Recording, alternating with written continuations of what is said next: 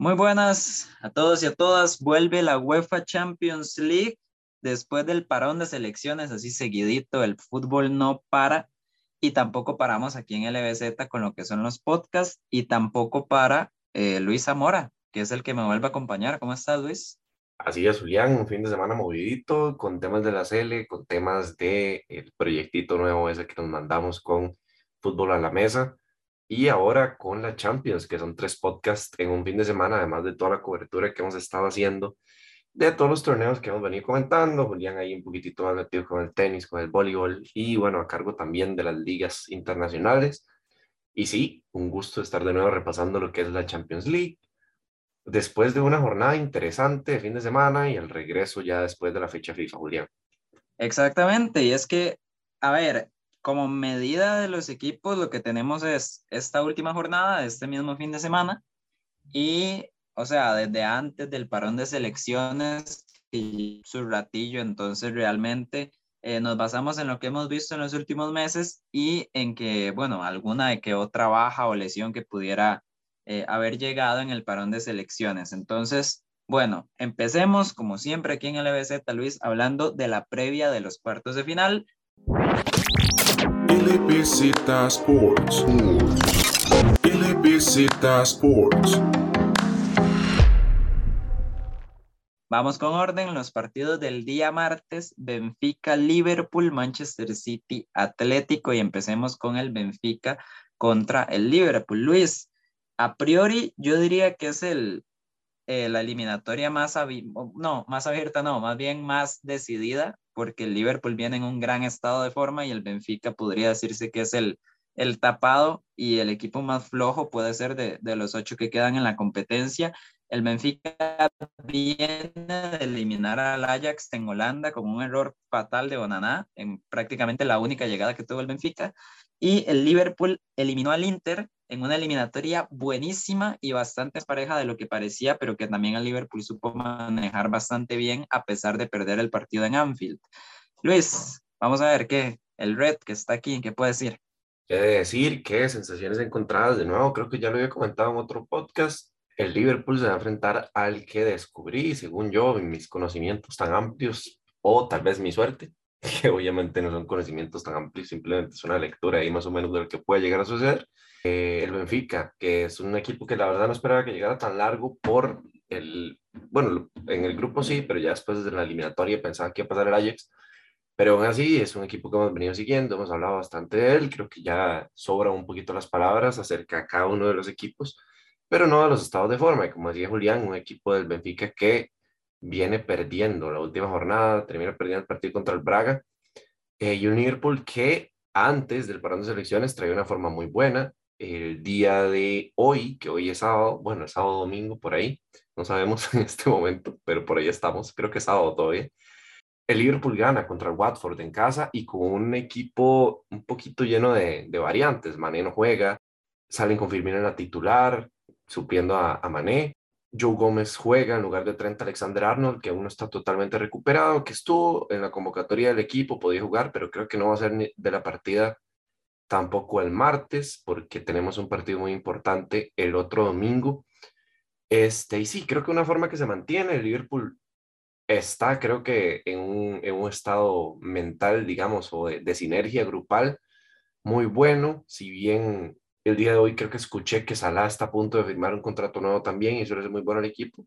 Y en cuanto a la parte futbolística, mucha rotación este fin de semana y creo que la rotación hizo bien al equipo, primero por descansar figuras y segundo para em, definir un plantel y darle este, rodaje a ciertos jugadores que estaban por ahí más, más sentados en la banca. Creo que sí, como dice Julián, es el partido más decidido a priori, obviamente, del, de los octavos, cuartos de final, perdón, con un Liverpool que lleva la de ganar, que este, sería muy extraño que lo supere el Benfica, ya fue muy extraño que superara al Ajax y de hecho lo termina siendo gracias a un error, varios errores de hecho, porque en la ida también hubo errores del, del Ajax puntuales.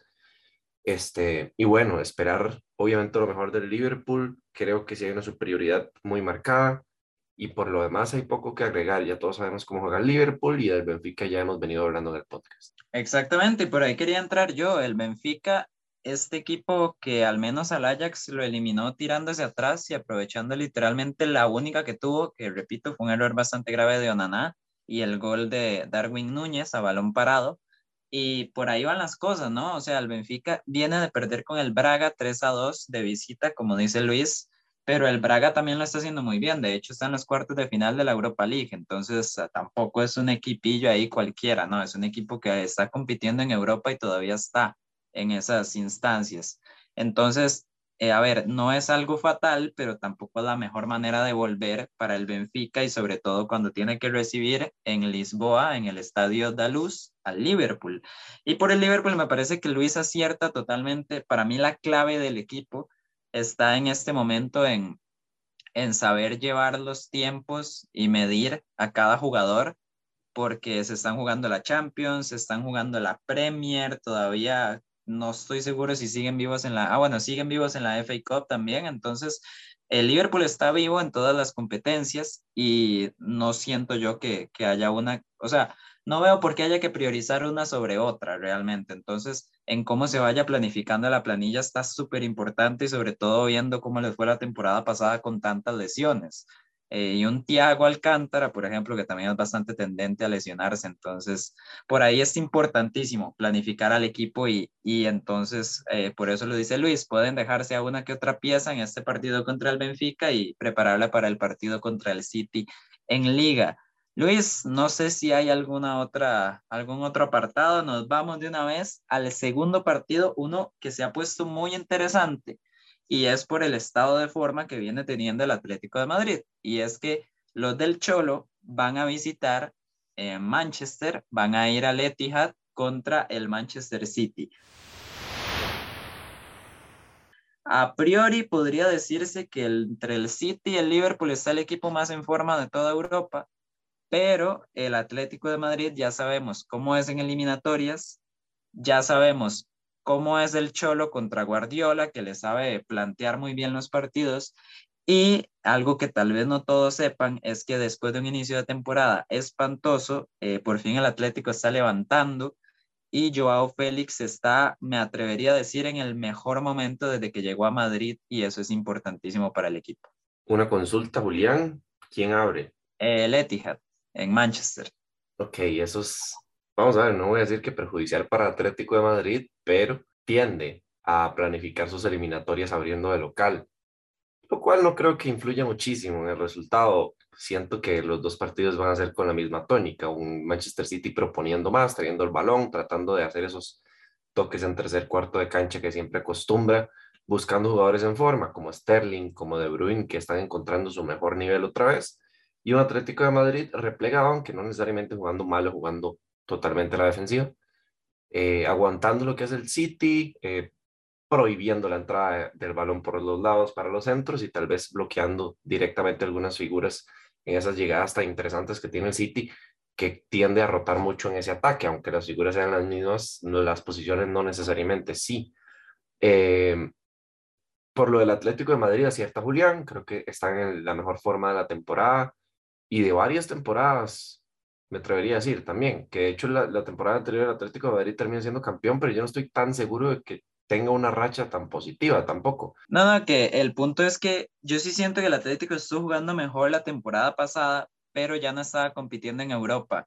Entonces, eso también influye y, y, hay que poner ahí como ese balance. Es muy diferente estar jugando solo el campeonato local a estar compitiendo en Europa al mismo tiempo. Sí, correcto. No iba tanto a eso, pero tiene razón Julián. Si es cierto, tal vez tuvo un prime mayor el Atlético Madrid que termina usándose con la liga. Probablemente fue producto de que no tenía tanto en disputa como este año.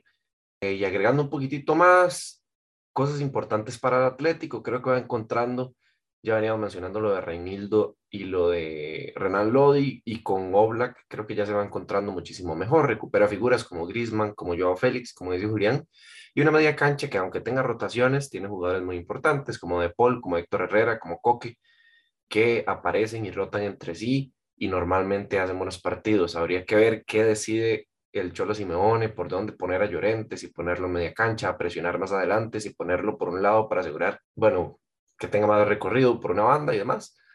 Pero creo que son cosas que no van a definir muchísimo la eliminatoria. La eliminatoria para mí va a estar centrada más en lo que le permita hacer el Atlético de Madrid al Manchester City, que creo que no va a ser mucho. Luego vamos a ver predis y por ahí voy a dejar entrever cuál es mi favorito y así. Pero por lo menos este partido en, el Etihad me espero a un City más encimado, digamos, y un Atlético más tirado atrás, que no es nada raro. Y yo voy por una línea similar porque ya sabemos la filosofía de juego que tienen ambos equipos. De hecho, eh, sí me atrevo a decir que la eliminatoria está más en, en lo que haga el Atlético que en lo que haga el City, porque ya sabemos lo que va a hacer el City. O sea, es un equipo perfectamente hecho y, cada temporada parece mejor y, y más cerca de, y al menos de ganar la Champions. Ya la temporada pasada llegó a la final pero ya sabemos lo que quiere, ya sabemos cómo juega, cuál es el estilo de juego y demás. Y también lo sabemos con el Atlético, pero es que el Atlético no ha venido jugando bien toda la temporada. Y también sabemos cuál es el techo del Atlético, por decir así, un equipo que, que logra competir también en Europa, eh, y aunque no lo venga haciendo esta temporada, nada quita que de repente en estas eliminatorias pueda volver a ser el, el, equipo de antes y echarse a uno de los favoritos, así de sencillo. Hace poco echaron al Liverpool en Anfield, que fue como la última gran eliminatoria, digamos, del Atlético del Cholo, pero a lo que voy es a eso, o sea, no hay por qué, eh, o bueno, es un equipo totalmente capaz de repetirlo a pesar de que de que los resultados en la temporada no hayan sido los esperados, pero como digo, vienen levantando. No dije, pero bueno, el City se goleó 5-0 al Sporting en el primer partido de octavos, el segundo partido fue un trámite, bastante sencillita la eliminatoria, y el Atlético eliminó al Manchester United, tal vez no tan sencillo, pero es que el Manchester United anda jugando fatal, entonces realmente fue, incluso fue un impulso anímico bastante importante para el Atlético. Y Luis, yo creo que quedamos nada más, ¿cierto? Pasamos. Sí, pero nada más, que creo que no viene mucho al caso, pero lo acabo de ver, entonces tal vez a algún aficionado al Manchester City le haga ilusión. La Premier League cada año, si no me equivoco, saca cierta cantidad de nominados al Hall of Fame, al Salón de la Fama de la Premier, y justo ahorita que se hace a medianoche acaban de anunciar a Yaya Touré como uno de los nominados para este año, que es un jugador justo del Manchester City. Mi, el mejor mediocampista de la historia del Manchester City. Pero bueno, es otro tema y me pareció interesante comentarlo. Julián, adelante. Y bueno, hay un poquito de polémica, lo de Touré. Eh, no me voy a meter mucho en el tema y siento que habría ya como que, que venir con datos eh, a, a, demostrar esas cosas, pero bueno, sí, un grandísimo mediocampista. Y con eso pasamos hablando de grandísimos mediocampistas, volvió con Dogbia y ojo que está siendo importantísimo para el Cholo, ¿verdad? Ojo el que compara con Dogbia con Yaya Touré. Pero bueno, pasamos a los partidos del miércoles y tenemos, vayamos de una vez con el Villarreal, Bayern Múnich, juegan en la cerámica en Villarreal. Y em, vamos a ver, el Villarreal eliminó a la Juventus, le ganó en Turín, le hizo tres goles en cuestión de 15 minutos y la Juventus se cayó por sí sola, básicamente, aunque el Villarreal y Unai Emery sobre todo ya son bastante conocidos por sacar adelante eliminatorias y hacer cambios bastante inteligentes cuando las cosas no van bien. Y el Bayern Múnich, pues, a pesar de las dudas en defensa que la sigue teniendo, eh, sacó otra vez el rodillo contra el Salzburg y le metió 7 a 1 en Alemania. Entonces, eh, pues bueno, el fin de semana, o sea, este fin de semana que estamos grabando, el Bayern le ganó 4-1 al Freiburg, que el Freiburg ha sido uno de los mejores equipos en toda la Bundesliga, entonces no es una goleada cualquiera, es una goleada de mérito, la verdad, por más que sea la Bundesliga y sea el Bayern. Y el Villarreal, ojo, porque jugó terriblemente mal contra el Levante, perdió 2 a 0 el Levante que está luchando por salvarse, más bien por no descender a segunda división y el Villarreal jugó bastante mal y estoy seguro que es totalmente lo que no hubieran querido de cara a enfrentar al Bayern Múnich. Así es, bueno, se contraponen obviamente dos, dos polos opuestos, porque tenemos al Bayern Múnich, que es uno de los mejores equipos de la historia, y uno de los mejores equipos de la historia de la competición como tal, y tenemos a un Villarreal que ha hecho buenas participaciones, sí, pero que es un equipo, vamos a ver, se puede decir primerizo en estas etapas. Sí ha estado un par de veces, pero no es como que esté acostumbrado. Y esta generación de jugadores precisamente sí es la primera vez que llega a estas instancias, por lo menos de Champions League. Ya obviamente sabemos que el Villarreal clasifica a través de ganar la Europa League, que lo hace contra Manchester United. Es interesante, Unai Emery es un técnico que juega muy bien estos partidos de eliminatoria. No veo por dónde el Bayern vaya a golear. Me costaría mucho ver a un Bayern goleando en cualquiera de los dos, de los dos partidos. Veo una eliminatoria muy cerrada, obviamente este, decantada para el Bayern Múnich. Tampoco vamos aquí a, a venir a mentir o a decir cosas que no son. El Villarreal lleva las de perder, por supuesto, y el Bayern lleva, lleva las de ganar. Pero sí siento que Emery tiene cierta experiencia jugando estas eliminatorias, lo hace muy bien, ya lo vimos contra la Juventus, y algo que es en particular interesante es que se amolda muy bien al rival contra el que juegue. No tiene, bueno, tiene un estilo marcado y tal, pero además logra encontrar esa forma de poner a su equipo o a sus jugadores de cara al equipo que tenga al frente y no necesariamente hacer lo que saben hacer. Y eso es algo que se destaca en los equipos de Emery y justo en este Villarreal, que de hecho se le amolda a la Juventus y en fase de grupos, por eso creo que termina metiéndose a la siguiente ronda. Y el Bayern, que este, viene de golear a uno de los mejores equipos de la Bundesliga esta temporada, que si no me equivoco le van a quitar los puntos, debería ser así, por el hecho de jugar con 12 jugadores por 17 segundos.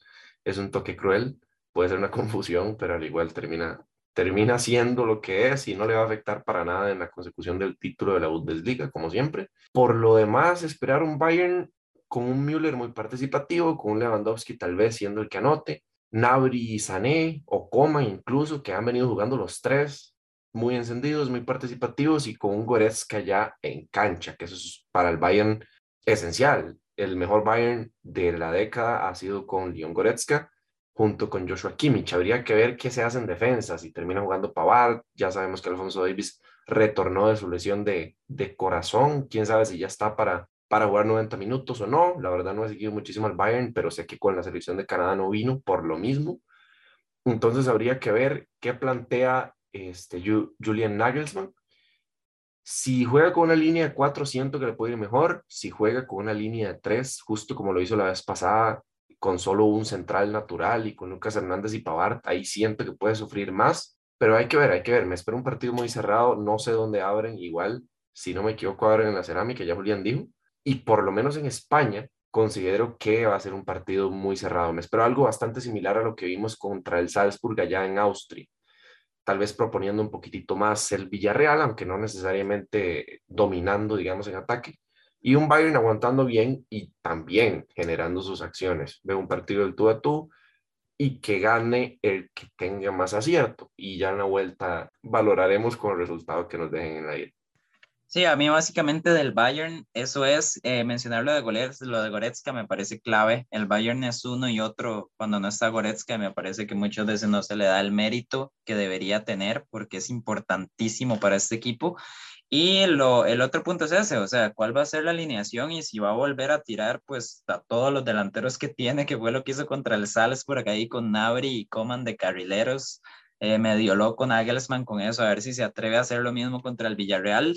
Eh, no lo hizo este fin de semana contra el Freiburg, pero, pero bueno, vamos a ver por dónde tiran las cosas. Y en el Villarreal también vuelve un jugador importantísimo, y es Gerard Moreno, que es el, el delantero titular y di la estrella, incluso podría decirse que es la cara del Villarreal, eh, ha estado en selección española incluso, entonces, bueno, jugador súper importante para, para el submarino amarillo. Y por ahí van las cosas, ¿no? O sea, el Villarreal, ya sabemos, es un equipo español, le gusta tener controladas las cosas y cuando no lo tiene sabe hacer los cambios necesarios. Y el Bayern que controla las cosas, pero de una forma totalmente diferente y es básicamente asfixiando al rival. Luis, pasamos al siguiente partido. Nada más comentar, ya estoy revisando ahí para no tirar el dato por tirar. Alfonso Davis no jugó hoy y no se espera que juegue por lo menos el primer partido de esta eliminatoria de Champions. Entonces, lo más común, lo más normal es esperar a Lucas Hernández de lateral izquierdo o ver si sale con las mismas de antes de tirar una línea de tres con Coman, Onabri y Sané de, de carrileros. Y pasamos al último, bueno, a la última eliminatoria de estos cuartos de final. El Chelsea va a recibir, sí, el, el, actual campeón va a recibir al equipo que más veces ha ganado la competencia, que es el Real Madrid. En Stamford Bridge, en Londres, el Chelsea viene de sacar al Lille, una eliminatoria bastante sencilla, la verdad, nada que no nos esperábamos. El Chelsea es simple y sencillamente superior y así lo demostró en la cancha. Y el Real Madrid viene a hacer la épica, pero a ver, eh, no es tan épica porque lo hizo contra el París, pero bueno, remontó contra, bueno, cuando parecía contra las cuerdas, en gran parte gracias a Donnarumma. Y bueno, un Benzema también que está encendido y me parece que fue la gran exhibición de los octavos de final, al menos para mí.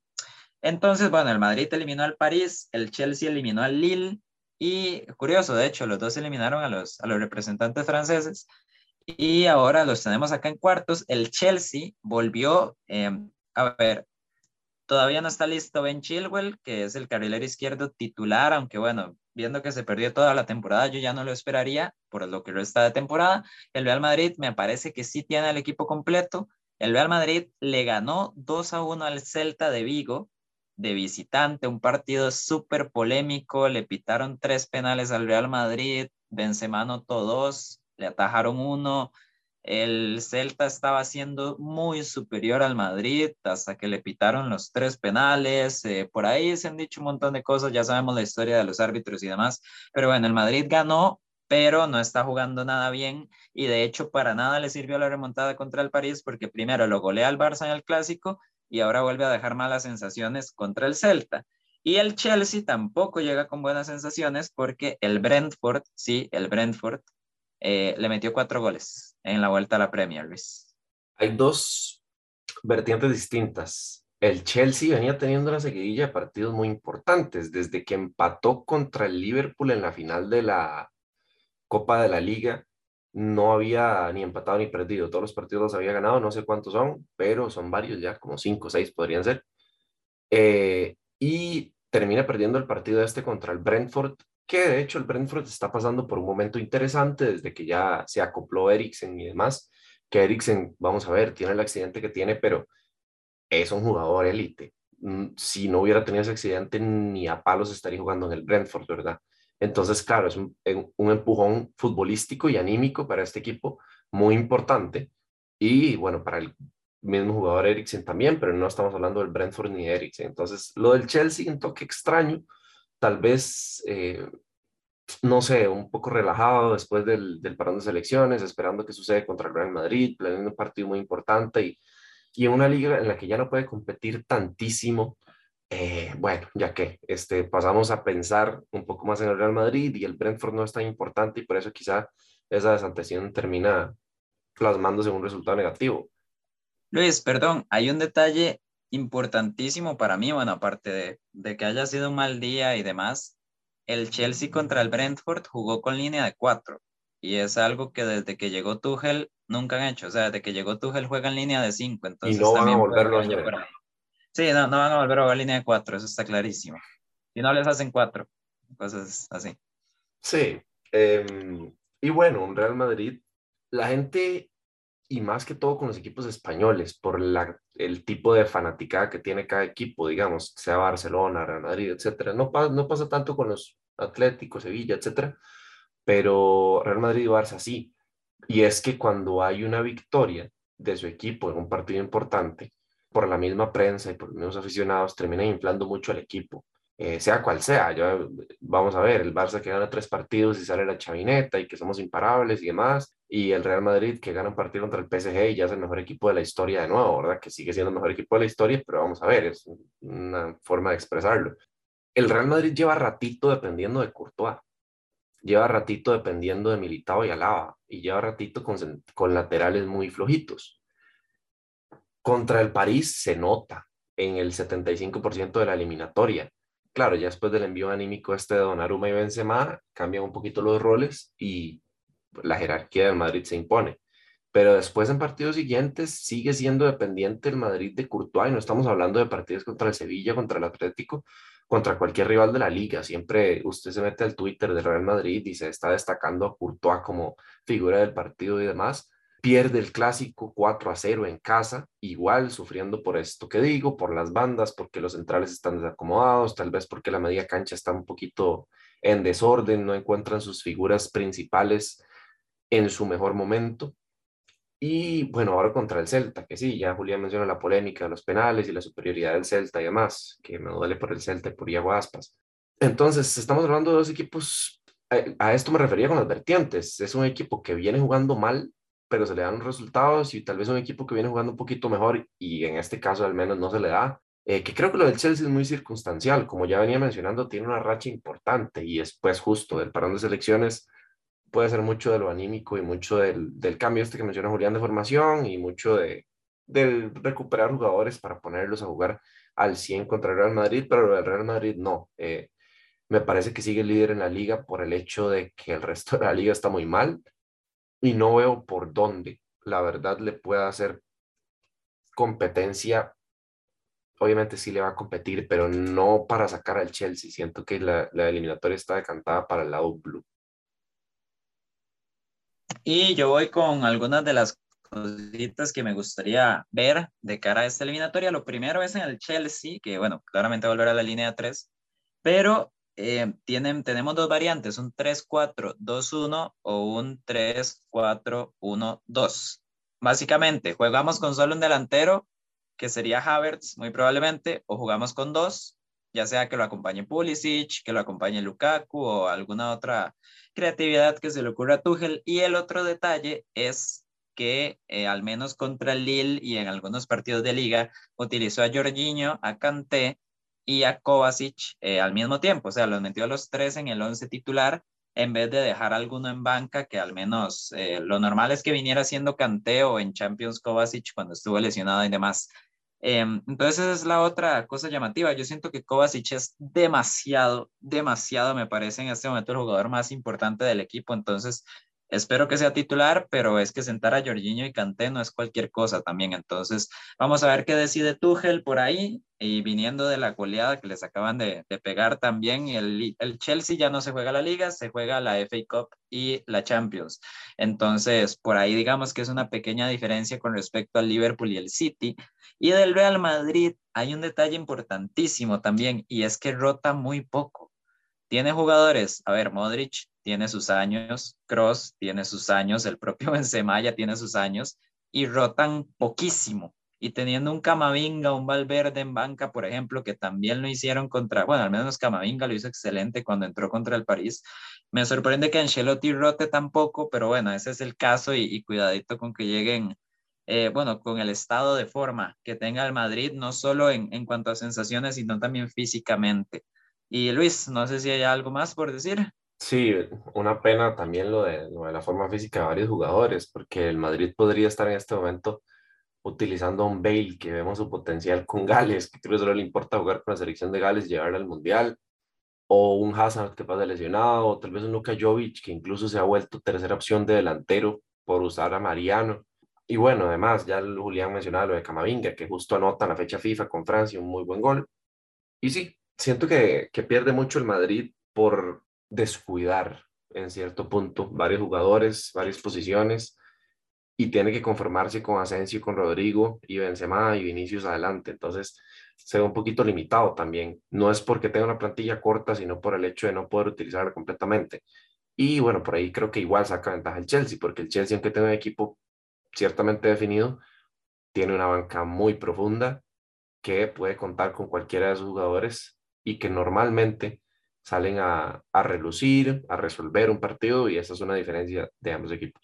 Y bueno, Luis, ya con esto cerramos. Voy a repetir, el día martes juegan Benfica de local, va a recibir al Liverpool en el estadio Daluz y el Manchester City en el Etihad va a estar recibiendo al Club Atlético de Madrid. Y el día miércoles tenemos los otros dos partidos. El Villarreal recibe al Bayern Múnich en la Cerámica y el Chelsea, actual campeón en Stamford Bridge, va a recibir al Real Madrid, que ese es otro punto. Ya la temporada pasada se enfrentaron en semifinales y el Chelsea lo sacó relativamente sencillo. Por ahí uno que otro susto, pero el Chelsea fue muy superior a lo largo de los 180 minutos de eliminatoria. Predicciones, voy a empezar yo, voy a tirar de una vez las cuatro y ahí yo doy una, una breve reseña. El Liverpool sí lo veo superior, por más que haga rotaciones Klopp de cara al partido con el City, lo veo superior. Voy a poner un 2 a 0 en Portugal a favor de los Reds. El Manchester City, el Atlético, como digo, depende muchísimo de la cara que, presente el Atlético, pero voy a tirar un, un 2 a 1 a favor del Manchester City, al menos que haga valer la casa y, y quede todo abierto para Madrid. El Bayern Múnich le va a ganar 3 a 0 al Villarreal. Voy a mandar ahí el, no sé, le voy a tener fe al Bayern. Eh, siento que Goretzka va a ser importantísimo en esa eliminatoria y que va a pesar bastante en el estado de forma del Bayern. Y la última eliminatoria, el Chelsea le va a costar, le va a costar, pero le voy a poner un, un 2 a 0 contra el Real Madrid en Inglaterra. Luis. El Liverpool gana 3 a 0. Es la primera. Luego la del City con el Atlético. La veo más igualada de lo que parece. De hecho, para mí está un poquito por encima el Atlético de Madrid, no por nada más que saber jugar estos partidos. Uno a uno en la ida. Ahí yo, Félix y Sterling echen para el saco de fantasy. Estoy tirando cosas de gratis. Luego, Bayern no siento que vaya a sacar tanta ventaja, por lo menos en el partido de ida. Un 2 a 1 para el Bayern. En el otro partido, en el del Chelsea contra el Real, puede ser un 2 a 0 para el Chelsea. Ok, entonces así quedamos favoritismo para el Chelsea, para el Bayern, para el Liverpool y la cuestión está en el City y el Atlético. Para mí gana el City, para Luis tenemos un empate, pero para ambos queda todo abierto. Ese es el punto. Luis, el fantasy, ¿no? El fantasy. Repasar un poquito el fantasy. Voy de una vez con los consejos. Si tienen comodines, es un momento buenísimo para usarlos y recuerden que tienen, si no me equivoco, son cinco cambios gratis. Aprovechenlo. Recuerden que ya se está terminando y en realidad esto es como la bueno, los cuartos de final son las dos últimas jornadas donde uno puede como realmente sacar diferencias. Ya después en semifinales y en la final todo mundo tiene casi que a los mismos jugadores. Entonces, por ahí armen bien al equipo. Esta es la última bala y sobre todo si tienen los comodines. Y bueno, Luis, ¿cómo está el podio? Yo tengo un comodín, yo voy a usar un comodín y para que la gente lo sepa, es el mejor el mejor de los escenarios. Recuerden también que si algún equipo golea en este partido de ida, lo más probable es que rote para, para el próximo, guardándose algunas figuras y no jueguen los jugadores más importantes, por supuesto. Cositas para acotar. Fíjense bien que estamos diciendo sobre los, los equipos que tienen cierto favoritismo, ¿verdad? No estoy diciendo que metan cinco jugadores del Bayern, pero obviamente el Bayern lleva las de ganar, entonces un par que ustedes consideren que pueden influir y que no puedan sufrir tantísimo en caso de que se hagan tantos goles y así. Entonces, bueno, hay que saber acomodar la defensa. Creo que es uno de los puntos más importantes del fantasy, porque los defensas suman muchos puntos y no reciben gol. Pero bueno, ya parando de dar consejos, porque la verdad es que yo tampoco es que estoy tan arriba para dar consejos, Julián. Sisu, Alejandrito, Echandi, que no nos acompaña hoy en el podcast por el hecho de que mm, tiene una cita médica de nuevo. Anda, anda viendo pingüinos en el Ártico. Efectivamente, sí, hizo una gira, nos pidió permiso para salir a saltar en trampolín en Vietnam. Entonces por allá anda Alejandro Echandi de corresponsal. Va a ir a cubrir un par de cosas en Qatar también. Sí, sí, eso iba. Va, también a Qatar de corresponsal y, luego va a Nueva Zelanda también. Va a hacer un, un reportaje especial sobre el rival de la Cele. Sí, va a ir a cubrir más o menos cuál es la especie de animal más común eh, de encontrarse en las calles. Y por lo demás, tiene el liderato con 639 puntos. Le sigue. También, eh, perdón Luis, también después de, de, ir a Qatar y Nueva Zelanda y demás, va a, venir, va a volver al país y nos va a hacer un reportaje de cómo perder el liderato de un fantasy. Entonces, para que estén muy atentos. Efectivamente, y va a ser por dos de los compañeros de mi propio grupo, porque Julián y yo le vamos a pasar. El segundo y el que tiene más chance de pasarle Alejandro Echandi es Chad, que tiene 229, 629, perdón.